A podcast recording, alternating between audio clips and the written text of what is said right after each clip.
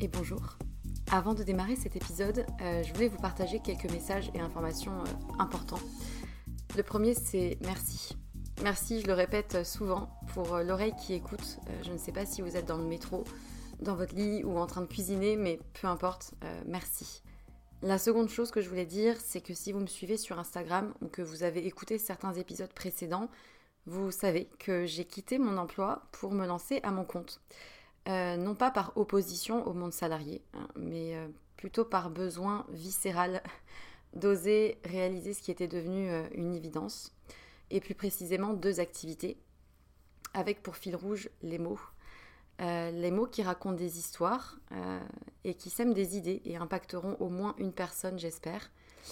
D'une part en tant que consultante en communication et stratégie de contenu et rédactrice SEO, du coup, mention spéciale pour les sujets autour de la santé, de la psychologie, de la nutrition et de la sexualité. Euh, et ensuite les mots pour aider d'autres personnes à rayonner euh, par des suivis personnalisés réunissant mes connaissances en psychologie et en trauma, le tout infusé par une approche globale mêlant énergétique, tantra, polarité féminine et masculine, blocage émotionnel et outils somatiques sur lesquels je me forme depuis quelques temps. Et en vue de cette activité-là, j'ai créé un compte Instagram dédié et un nouveau podcast, Les mots c'est bien beau, aux côtés de Pierre Kessial. Et je serai infiniment reconnaissante si vous prenez deux minutes de votre temps pour répondre à un court sondage euh, qui m'aidera justement à m'aligner aux besoins et challenges d'un maximum de personnes et qui vous concerne peut-être dans votre vie personnelle pour proposer justement euh, des accompagnements réellement efficaces. Donc euh, vous avez les liens de l'autre compte Instagram et du sondage dans la description de l'émission. Donc merci infiniment si vous prenez ces deux petites minutes pour, pour y répondre. Et pour terminer ce message, j'aimerais juste euh, vous dire une phrase qui, euh, qui réunit un peu tout, toute l'idée et tout ce qui m'anime. Euh, raconter une histoire, c'est surtout raconter celle de quelqu'un qui a besoin de l'entendre et qui sera galvanisé par l'énergie perçue à travers ces mots-là. Voilà, je crois que c'est un, bon résumé du fil rouge de ce vers quoi je vais et ce qui m'anime. C'est tout pour moi et du coup, bonne écoute.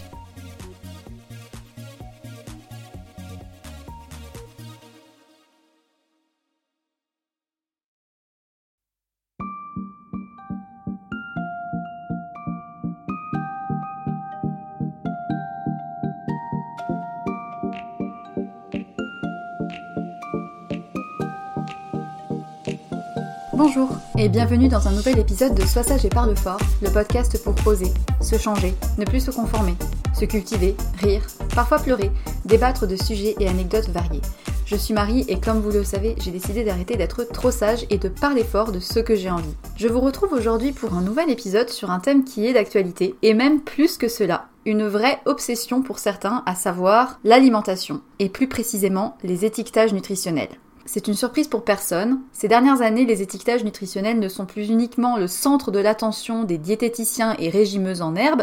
Non, non, non. C'est devenu le nerf d'une guerre acharnée opposant industriels de l'agroalimentaire, pouvoir public et maniaques de la bouffe. Si tu ne connais pas la différence entre glucides et lipides et que les mentions dont sucre et kilocalories sont des mystères, alors pitié, aussi innocent sois-tu, garde cette insouciance sous peine de finir un peu fou comme beaucoup d'entre nous. Bon, j'exagère à peine, mais aujourd'hui c'est vrai que la nutrition et l'étiquette nutritionnelle est au cœur des préoccupations de plus en plus de gens, au détriment parfois de la capacité à prendre du recul sur les notations arbitraires des aliments et de l'écoute de son plaisir. Je ne sais pas si vous vous en souvenez, mais il y a deux ans, le gouvernement a mis en place, après de nombreux mois de recherche et outils variés, une méthode de notation des aliments basée sur plusieurs critères. Le but, c'était en gros de catégoriser les aliments selon leurs aspects bénéfiques pour la santé. Ce sont désormais quelques 500 références qui comportent la note de A à E, de vert à rouge, afin de qualifier de bon ou de mauvais des aliments en question. Deux ans plus tard, nous avons eu au passage la création de Yuka, ou encore de ScanUp plus récemment, et il n'est pas rare, pour moi en tout cas, de croiser au détour d'un rayon de supermarché une maman en train de scanner avidement le pot de compote, ou bien encore un homme euh, en train de faire analyser son paquet de biscuits pour savoir si oui ou non il le mettra dans son caddie. Donc en gros c'est quoi? Vert on met dans le panier, orange on hésite un peu et rouge on le repose? Bref, comment sont définies ces notes? Sont-elles réellement pertinentes? Et que penser des méthodes de calcul utilisées? Et puis plus largement, la question que je me posais, quelles sont les conséquences sur nous, consommateurs, et sur les industriels? J'avais moi-même par curiosité téléchargé l'application Yuka, et je me rappelle que j'avais scanné mon pot de purée d'amande bio rouge, sans appel, trop gras, trop de lipides. Quand j'ai vu ça, autant vous dire que j'ai haussé très haut les sourcils, j'ai cliqué sur désinstaller et je n'ai plus jamais scanné d'autres produits avec n'importe quelle application. J'étais pas du tout convaincue. Ça ne m'intéressait absolument pas de savoir que mon pot de purée d'amande était bourré de lipides, ce que je sais parce que quand tu broies des amandes et que tu obtiens une purée d'amande, évidemment, c'est gras, à se le dire. Bon, vous l'aurez compris, je suis un peu mitigée sur ces nouvelles applications. Je pense sincèrement que l'éducation nutritionnelle est une priorité et que malheureusement une grande part de la population a besoin d'informations plus claires et plus simples sur les produits à disposition. Mais d'un autre côté, j'estime qu'il existe des professionnels qui sont là pour nous conseiller si on a besoin, des diététiciens, des nutritionnistes. Et le problème n'est pas tant les choix que l'on doit faire ou pas face à ces rayons, mais plutôt de savoir que des produits ultra transformés nous soient proposés à un prix souvent dérisoire. Mais avant de débattre sur le comment du pourquoi, revenons un peu aux bases et aux définitions quand même. Avant même l'existence de ces outils de notation et autres applications du genre, l'étiquetage nutritionnel existait déjà depuis longtemps. Vous avez déjà dû tous retourner un produit dans le supermarché et constater qu'il est toujours à noter la liste des ingrédients ainsi que la composition nutritionnelle. En général, on a un petit tableau qui donne les valeurs pour 100 grammes du produit ainsi que parfois les valeurs pour une portion. Portion très arbitraire, cela étant. On a également une colonne qui donne les quantités en kilojoules et en kilocalories totales avec le détail des lipides, glucides, protéines et fibres si cela est pertinent. Mais qu'est-ce que c'est toutes ces significations? Pour faire un petit rappel, une calorie c'est une unité d'énergie. Pour être clair et tenter de faire simple, une calorie est la quantité d'énergie nécessaire pour chauffer un kilo d'eau à 1 degré Celsius. Restez accrochés s'il vous plaît, même si vous êtes dans les transports en commun, ça va le faire. En gros, toutes les calories contenues dans nos aliments proviennent d'un des macronutriments suivants. Soit les matières grasses, donc lipides, soit les glucides, soit les protéines. Et en fait, la calorie, elle détermine la quantité de chaleur émise par un aliment pendant sa combustion. Ça a été découvert en 1848 par un chimiste irlandais nommé Thomas Andrews. Depuis, l'étiquetage nutritionnel est bien sûr encadré par la loi, puisque les industriels sont obligés de mesurer les valeurs nutritionnelles de leurs produits et de les faire apparaître clairement sur les emballages. Comment on fait pour estimer les calories d'un aliment? Alors, pour faire ce calcul, les chercheurs ont recours à une bombe calorimétrique qui mesure précisément la quantité d'énergie contenue dans le produit. En fait, c'est un récipient hermétique entouré d'eau qui est chauffé jusqu'à ce que la nourriture à l'intérieur soit brûlée. Ensuite, bah, les chercheurs regardent la hausse de température qui a été nécessaire afin d'estimer les calories du produit. Et en fait, il s'avère que c'est pas si fiable que ça. Il existe d'autres moyens de calcul, notamment le système 494 qui a été élaboré par le chimiste Wilbur Atwater au 19e siècle et cette méthode a été introduite parce que les bombes calorimétriques ne prenaient pas en considération le fait que l'humain perd aussi des calories pour digérer euh, ses aliments, mais il en perd aussi avec la chaleur qu'il dégage, avec l'urine et les excréments. Wilbur Atwater avait mesuré les calories de différents aliments avant de tester également les calories des excréments et d'éjection de ces personnes. Et ça lui avait permis de préciser les calories de chaque micronutriment et c'est ainsi qu'il a pu établir que 1 g de glucides apportait 4 calories, 1 g de lipides apportait 9 calories et 1 g de protéines apportait 4 calories. Donc la règle du 4-9-4 que tous les diététiciens connaissent et tous les petits fous de la bouffe aussi.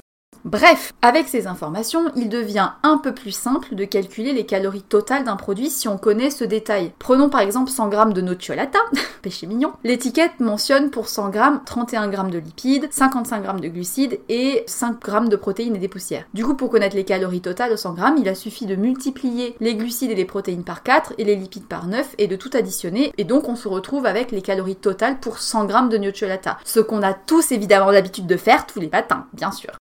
Bref, on s'en fout du comment vu que les étiquettes le font, mais c'était pour la petite histoire et pour un petit peu contextualiser l'histoire des calories, vous allez comprendre pourquoi. Et surtout, vous rendre compte que c'est pas du tout fiable. Je me suis toujours demandé si c'était vraiment certain, ces histoires de calories. Parce qu'avec la transformation de certains produits, leur cuisson, la préparation ou la digestion, je suis quasiment sûre que finalement toutes ces données bien précises et numériques sont inutiles que 100 calories d'un aliment ne valent pas du tout 100 calories d'un autre, préparé et mangé différemment avec euh, un autre estomac, dans un autre contexte, etc. Et d'ailleurs, plusieurs experts affirment que cette méthode est désormais dépassée En 2012, une étude publiée par l'American Journal of Clinical Nutrition a en effet révélé que les valeurs nutritionnelles de certains aliments, comme les noix, ne pouvaient plus être calculées avec précision par ce système-là. Et cette étude rapporte que les noix apporteraient en moyenne 20% d'énergie en moins que ce qu'on croit. En plus, sachez que les industriels, bien qu'ils soient tenus à une obligation d'étiquetage, ils ont le droit d'avoir une marge d'erreur d'en moyenne 20%. Ce qui signifie bel et bien que se baser sur ces étiquettes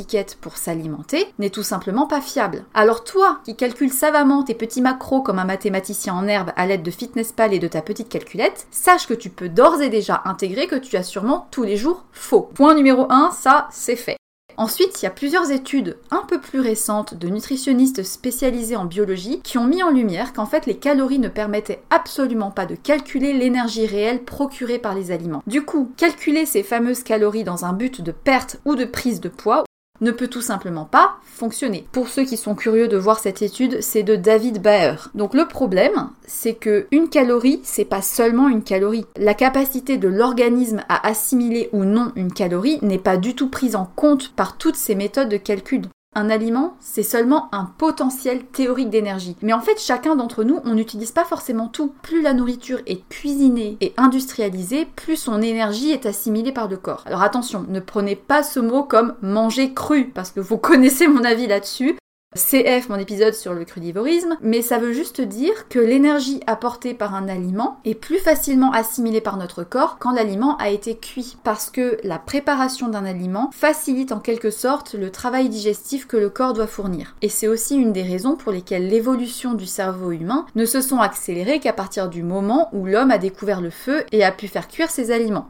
De tout ce que je viens de dire, on peut d'ores et déjà comprendre qu'entre les calories écrites sur l'étiquette et ce qui est réellement absorbé par le corps, il y a une énorme marge d'erreur. Mais en plus de cela, chacun métabolise la nourriture différemment. On a tous une flore bactérienne différente, un métabolisme différent et une capacité à digérer qui nous est unique. Et enfin, la teneur en fibres d'un aliment est souvent oubliée car on a longtemps estimé qu'elle n'était pas digérée ou assimilée par le corps. Sauf que depuis les années 90, des nutritionnistes américains et britanniques ont dénoncé le manque de précision des étiquettes puisqu'en réalité les fibres apportent de l'énergie. Attention, je dis pas qu'il faut les éviter, au contraire, juste qu'il convient de ne pas trop se fier aux étiquettes malgré la directive européenne de 2008 relative à l'étiquetage nutritionnel. Donc voilà, cette première et longue partie pour un petit peu recontextualiser le sujet et vous montrer que déjà on part sur des choses qui ne sont pas très fiables. Or, tous les outils qui en ont suivi, que ce soit le Nutri-Score, Yuka, etc., se sont fondés sur ces méthodes-là. Et c'est en ça que j'ai envie de dire, attention, ces applications ne sont pas forcément des outils qui sont fiables. Commençons par le Nutri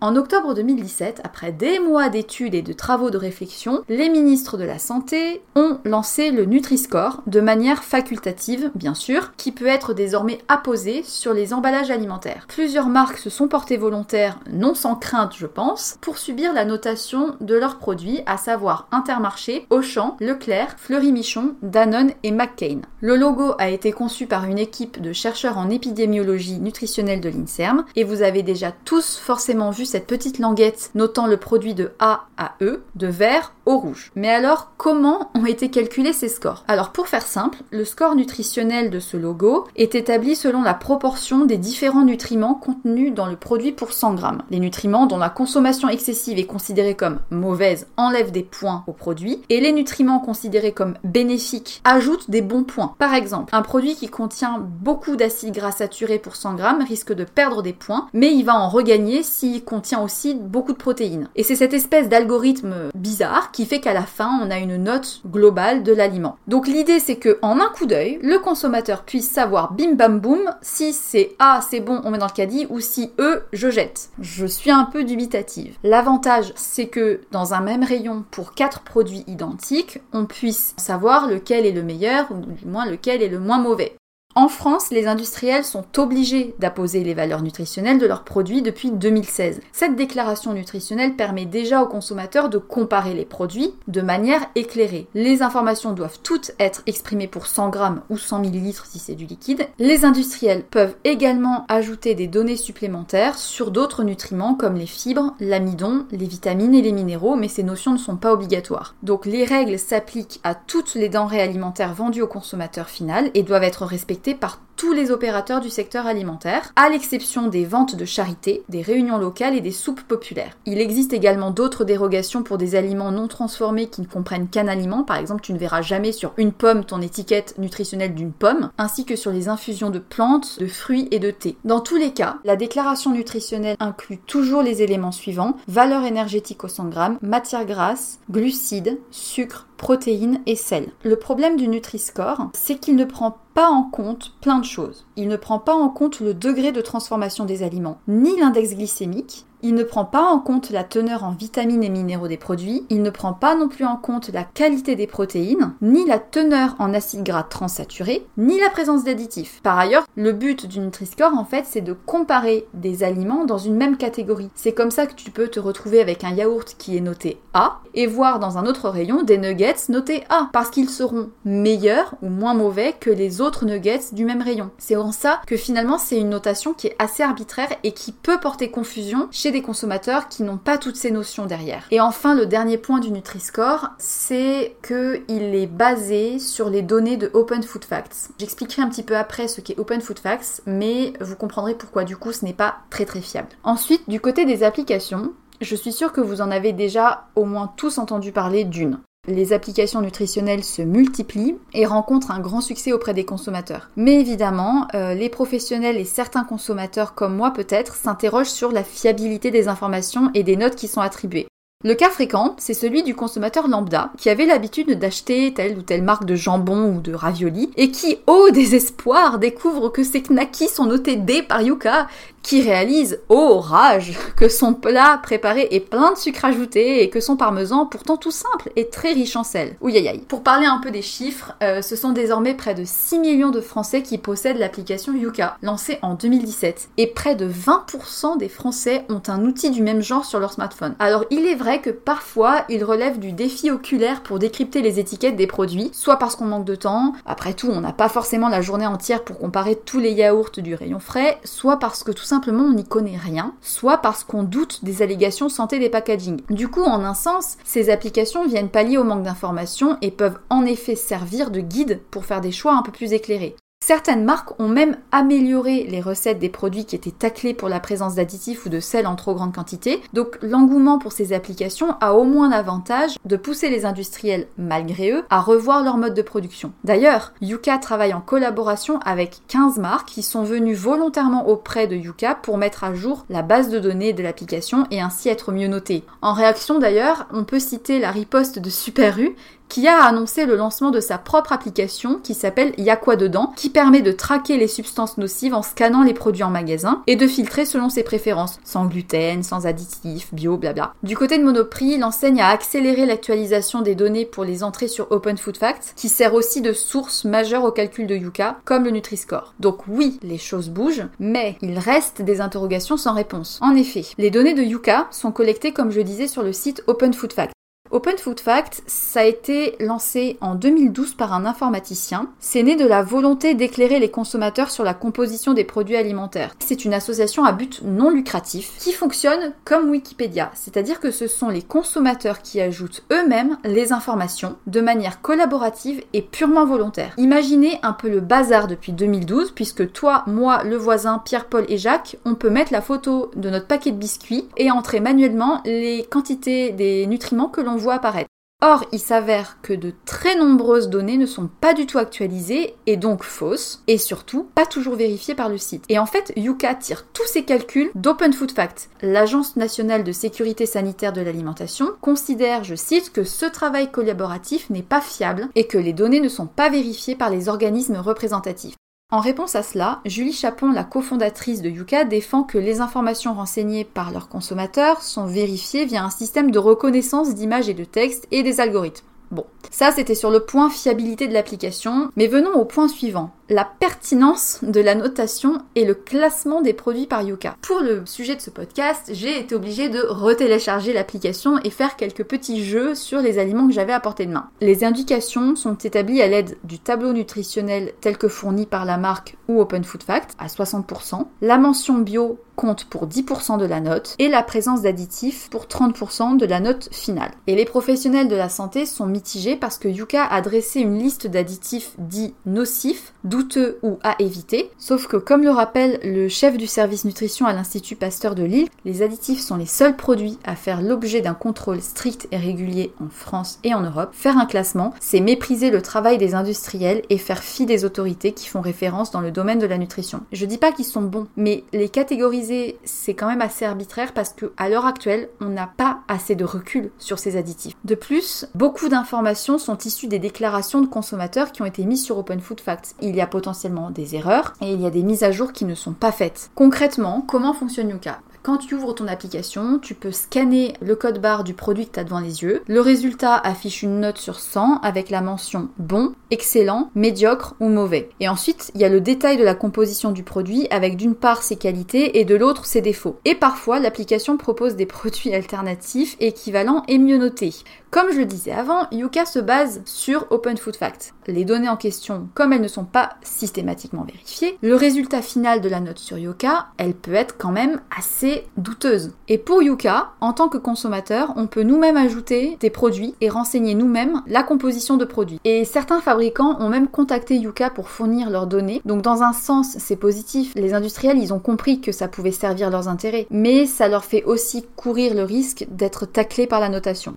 Les avantages, on l'a dit, les applications de ce genre répondent aux besoins grandissants des consommateurs de faire des choix meilleurs pour la santé et plus naturels. Ce sont des outils pratiques, c'est clé en main, c'est rapide, t'es dans ton rayon, tu scannes ton machin, bon. Mais du côté des inconvénients, bah, les additifs sont toujours mal notés, alors que l'ANSES et l'EFSA, qui sont les autorités françaises et européennes, ont pour l'heure attesté que leur consommation était sans danger. Ensuite, les applications font les calculs sur la base d'une quantité de produit pour 100 grammes, quand bien même cela ne correspond pas du tout à une portion normale. Honnêtement, qui mange une plaquette de beurre entière ou un paquet de gruyère d'un coup? Et quand bien même 100 grammes d'un produit X, en quoi est-ce que c'est représentatif si on ne connaît pas le reste des repas de la personne, si on ne connaît pas son activité, à quel moment il l'a mangé, comment, pourquoi? Bref, ce n'est pas du tout représentatif du caractère sain ou non d'un produit. Ensuite, chaque consommateur et chaque ventre est différent, et l'application ne peut pas prendre en compte toutes les particularités individuelles et les pathologies de chacun. Et comme je disais, les notes de Yuka sont calculées à partir de données collaboratives, sans aucun professionnel de santé derrière. Et enfin, les notations des produits sont faites en comparaison avec d'autres produits de la même catégorie, comme le Nutri-Score. Et c'est comme ça qu'on peut avoir un yaourt nature noté A, tout comme avoir des chips notés A ou des cordons bleus notés A, parce qu'ils sont notés en comparaison avec d'autres produits du même type. Je dis pas qu'il faut pas manger de cordon bleu, je ne dis pas ça, je dis juste que c'est pas fiable. Maintenant que j'ai dit tout ça, venons un petit peu sur quelques chiffres. Dans une étude de 2018 réalisée sur 4000 personnes par Opsoco, il s'avère que 30% des utilisateurs de ces applications ont moins de 34 ans et 25% gagnent plus de 3500 euros par mois s'il vous plaît. Et près de 30% sont en Ile-de-France. Conclusion, on a affaire à un public socialement aisé et plutôt jeune. Or, qu'on se le dise, la malnutrition touche principalement les personnes pauvres. Et à côté des applications, on voit de plus en plus de sites, pas toujours sérieux d'ailleurs, fournir des informations sur les aliments et la nutrition pour aider les consommateurs à faire de meilleurs choix. Il y a quand même une grande cacophonie sur ces sites internet et c'est vrai que quand on est un consommateur et qui plus est si on n'a pas les connaissances derrière en matière de nutrition, on peut lire tout et n'importe quoi. Et c'est en ça que je dis adressez-vous à des professionnels, des diététiciens, des nutritionnistes, etc. mais pas des applications et des sites internet. Il y a quand même des exceptions. Il y a des choses qui sont faites et qui sont bien faites, notamment le site La Nutrition, qui est l'un des premiers à avoir expliqué les conséquences sur la santé des aliments transformés et qui ne collabore avec aucune application ni autre site internet. Et derrière ce site, c'est un collectif qui réunit des journalistes scientifiques et des diététiciens nutritionnistes. Et notamment sur ce site, on peut lire que un aliment ne peut pas être considéré uniquement au regard de sa composition parce qu'il faut aussi prendre en compte comment et avec quoi il a été fabriqué et surtout comment il est consommé. Et le site a même sa propre grille de notation. Il prend en compte le degré de transformation du produit, mais aussi son index glycémique ou encore la présence ou non de certains ingrédients. Et certains aliments apparaissent comme sains sur ce site, mais mauvais sur Yuka. Comme quoi, je vais vous donner un exemple très simple. Yuka peut très bien mettre une bonne note à des cornflakes parce qu'il n'y a pas de sucre ajouté, mais mettre une mauvaise note à de la purée d'amandes bio et complète parce qu'elle est riche en lipides. C'est une aberration totale si on pense que déjà, de 1, on mange rarement un pot de purée d'amandes en entier, alors que le bol de cornflakes, tu te l'enfiles bien plus vite et il ne te tient pas longtemps au ventre compte tenu de l'index glycémique. Donc encore une fois, il y a des choses qui sont dites qui peuvent perdre des consommateurs peu avertis. Et le souci dans tout ça, c'est qu'il y a une lutte acharnée entre les consommateurs qui veulent de la transparence et l'industrie agroalimentaire qui n'a absolument pas envie que ces produits soient épluchés. Ce qu'il est intéressant de mentionner également, c'est qu'au moment du travail sur la mise en place du Nutri-Score, Benoît Vallet était alors directeur général de la santé. Il présidait donc le comité de pilotage auprès de Christian Barbuzio, lui-même président du Fonds français pour l'alimentation et la santé, financé par qui? L'industrie agroalimentaire. Et parmi les membres de ce comité de pilotage qui a fait le Nutri-Score,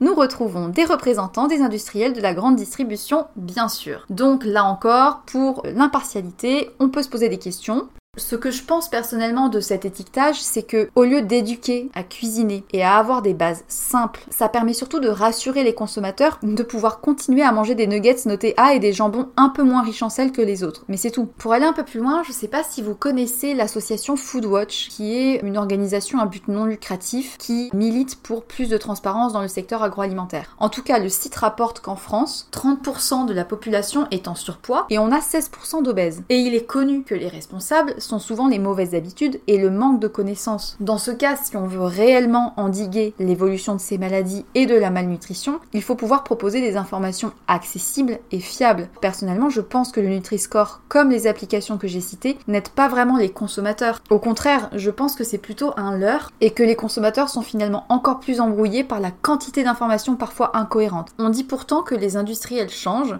oui, mais de manière contrainte. Pour information, entre 2006 et 2010, les lobbies de l'agroalimentaire ont quand même dépensé 1 milliard d'euros pour empêcher la position d'un étiquetage sur les emballages en Europe. Les lobbies préfèrent de loin rejeter la faute sur les consommateurs plutôt qu'en améliorant la qualité de leurs produits. Dire aux consommateurs, bah, si tu choisis mal tes produits, c'est pas notre problème, ça reste un très gros argument pour ces industriels. Ce que j'ai envie d'ajouter aussi au sujet de ces applications, c'est que Yuka, par exemple, a tendance à stigmatiser certains nutriments, notamment le sucre ou les graisses saturées, et à en oublier d'autres, comme les vitamines et les minéraux. Alors que le sucre, c'est nécessaire. Cette stigmatisation de certains nutriments, beaucoup de gens n'arrivent pas à prendre du recul par rapport à ça. Ainsi, un aliment considéré comme malsain peut gagner des points juste parce qu'il n'a pas d'additifs ou simplement parce qu'il est étiqueté bio, ce qui n'en fait pas un aliment sain pour autant. L'un des critères qui permet de valoriser un produit, c'est le ratio protéines-lipides. Plus un produit est riche en protéines et faible en lipides, plus il est considéré comme sain pour Yuka ou pour le Nutri-Score. C'est ainsi qu'un fromage blanc 0% peut avoir une meilleure note qu'un yaourt bio au lait entier. Mais en fait, le problème, c'est pas qu'il soit noté A ou B, on s'en fout. Le problème, c'est juste que ce sont deux produits différents qui apportent des choses différentes. Les lipides, en plus, continuent d'être montrés du doigt et d'être stigmatisés de mauvaises. Les matières grasses, c'est quand même ce qui permet de rassasier l'organisme et c'est aussi ce qui permet de mieux assimiler la vitamine D et le calcium contenu dans le produit laitier. Je demande à tous les diététiciens de pouvoir donner leur aval sur ce que je viens de dire. Enfin, les informations concernant la nocivité des additifs ne sont pas scientifiquement validées. Et puis, euh, un peu de bon sens suffit parfois à faire les meilleurs choix. Mon conseil, ça serait plutôt d'observer directement la liste des ingrédients si vous voulez vraiment passer au crible ce que vous achetez. Si la liste est beaucoup trop longue ou que vous ne comprenez pas ce qu'il y a écrit derrière, bah effectivement, euh, vous pouvez vous poser la question de si c'est vraiment nécessaire de le mettre dans votre caddie. Et enfin, rappelons que manger sain, c'est avant tout manger de tout, c'est manger ce qu'on cuisine avec des produits bruts qui n'ont pas encore été transformés et ça, on n'a pas besoin de Yuka pour le savoir. Du côté des autres applications, j'ai pu voir qu'il existait ScanUp. C'est une application qui est sortie en 2017 et elle permet de mieux s'informer sur les produits alimentaires. Elle est gratuite aussi, la différence, c'est qu'elle affiche le degré de transformation du produit selon une classification du SIGA. Le SIGA, c'est un collectif qui est composé de scientifiques et de nutritionnistes qui sont persuadés que le changement doit aussi venir des industriels et ils ont mis au point une classification pour établir le degré de transformation des produits. L'avantage de l'application, c'est qu'elle se fonde sur des données déjà qui sont validées scientifiquement et une fois que tu as scanné ton produit ScanUp, il te propose éventuellement des alternatives et permet aux utilisateurs de co-créer des produits en votant pour des critères, par exemple l'origine des ingrédients ou la composition du produit. Et d'ailleurs, Franprix collabore avec cette application et grâce à celle-ci, il a lancé une pizza végétarienne entièrement composée d'ingrédients français suite au vote des utilisateurs. Preuve que pour le coup, ça fait bouger les lignes. Pour continuer, je me suis demandé quelle était la conséquence de ce Nutri-Score deux ans après. Est-ce que ça a vraiment changé les habitudes alimentaires des consommateurs? Alors, pour rappel, il n'est toujours pas obligatoire et deux ans après son lancement, l'étiquetage est présent sur seulement 25% des volumes de vente. Et dans une étude d'octobre 2019 par Nielsen, on apprend que les bons produits, entre guillemets, sont en progression, à savoir plus 1% pour les aliments A et plus 0,8% pour les aliments notés B. Mais à côté, le plus drôle, si je puis dire, c'est que les mauvais aliments continuent à très bien se vendre puisque les aliments notés en rouge, danger, ont aussi progressé de 1%. Donc on a beau dire que la tendance LC est omniprésente, euh, les produits industriels continuent d'être appréciés malgré les étiquettes rouges, ce qui prouve que fondamentalement ça ne change pas grand chose. Et l'étude révèle aussi que seulement 14% des consommateurs font attention au Nutri-Score lors de leurs courses.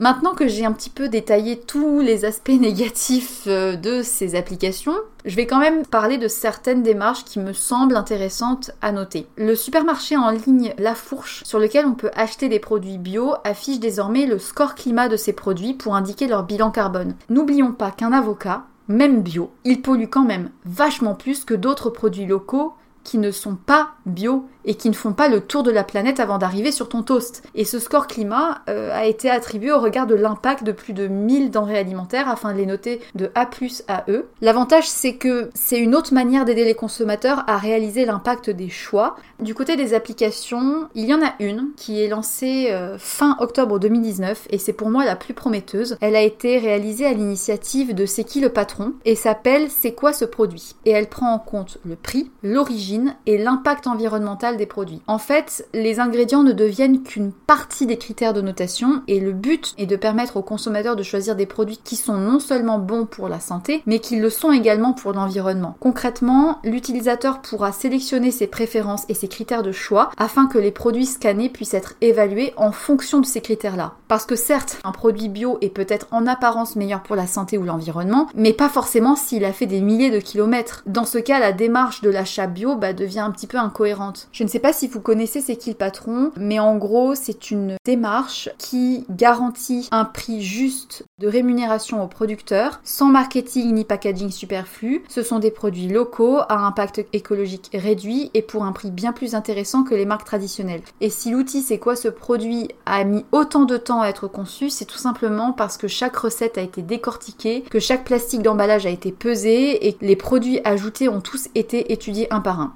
Bref, je pense avoir fait le tour des applications et des informations importantes à savoir sur les étiquettes nutritionnelles. Donc selon moi, comme vous avez pu le comprendre, les applications qui se basent sur des informations seulement nutritionnelles sont à double tranchant. L'intention est bonne, mais le résultat n'est pas là parce qu'elles stigmatisent des produits sans grand intérêt comme bons et ne prennent pas en considération les repas qui entourent l'aliment ni la quantité prise réellement. Bref, je pense que toutes ces démarches sont positives, mais que la manière de faire n'est peut-être pas totalement adaptée. Pourquoi ne pas plutôt financer à grande échelle des campagnes auprès des familles pour les informer des légumes et des fruits de saison? Pourquoi ne pas apprendre à cuisiner avec des produits sains rapidement pour pas cher? Pourquoi ne pas arrêter de faire la chasse aux calories et aux produits salés et plutôt montrer les intérêts de chacun des macronutriments. Dans la dernière partie de cet épisode, j'aimerais en venir à un dernier point, l'absurdité de continuer à considérer comme important la notion de calories la plupart des applications dont le critère principal est la valeur nutritionnelle amènent seulement à faire un gros amalgame chez les consommateurs qui se mettent à penser que les calories sont forcément quelque chose de déterminant dans la prise ou dans leur perte de poids. Et je veux pas trop parler de régime parce que je suis pas à l'aise avec ça, mais en général,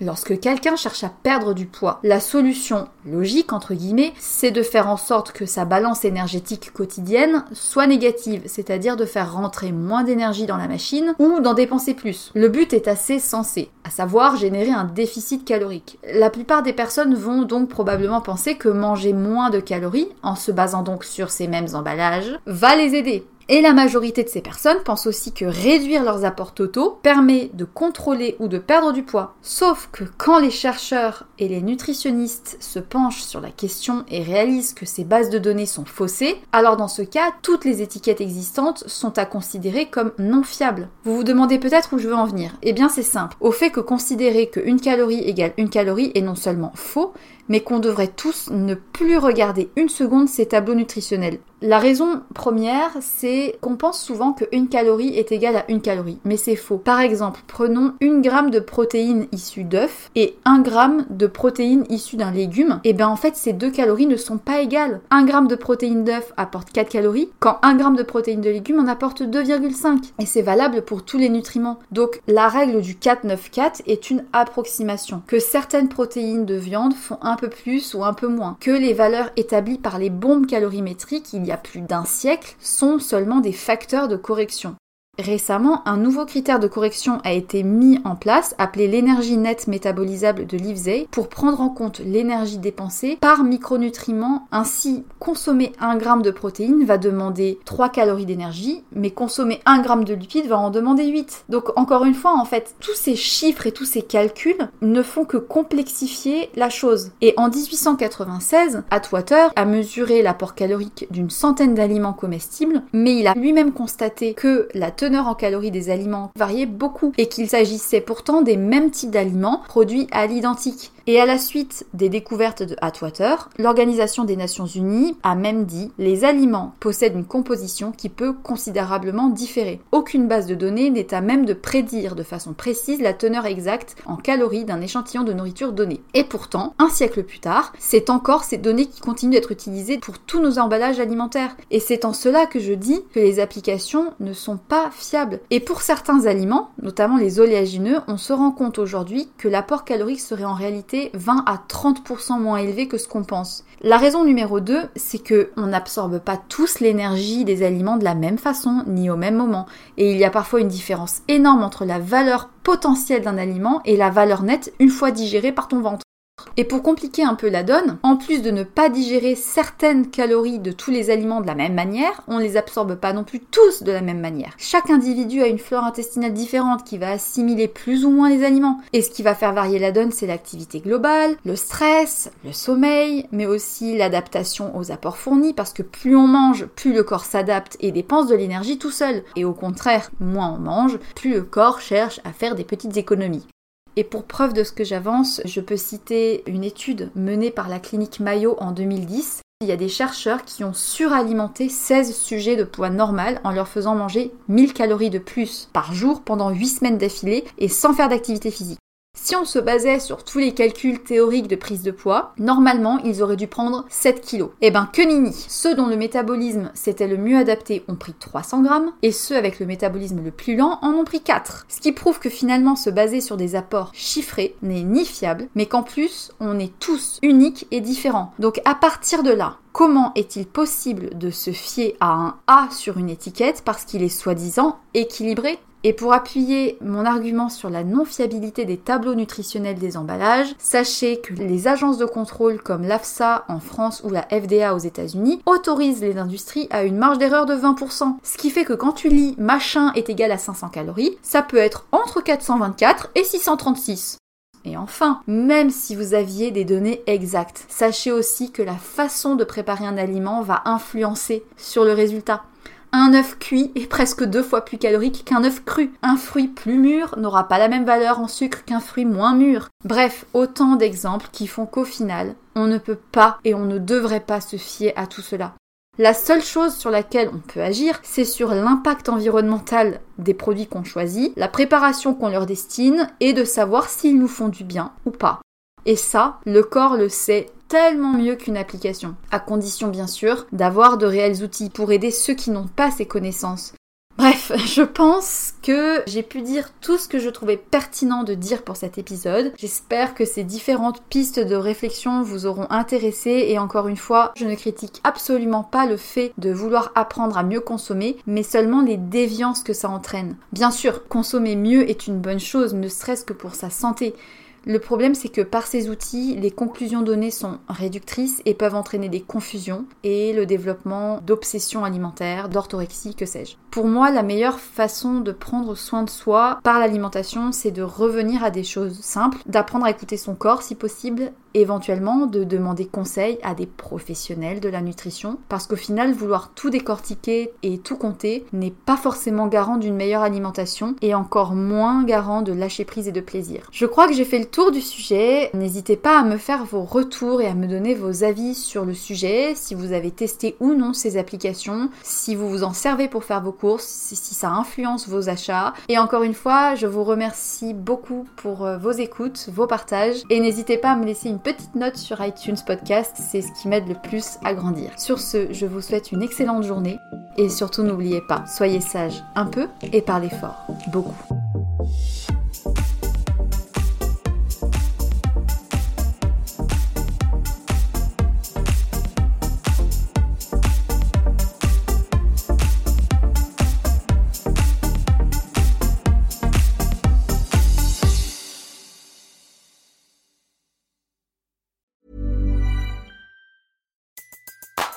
Everybody in your crew identifies as either Big Mac Burger, McNuggets, or McCrispy Sandwich. But you're the filet fish Sandwich all day. That crispy fish, that savory tartar sauce, that melty cheese, that pillowy bun. Yeah, you get it. Every time. And if you love the filet of fish, right now you can catch two of the classics you love for just $6. Limited time only. Price and participation may vary. Cannot be combined with any other offer. Single item at regular price. Ba da ba ba ba.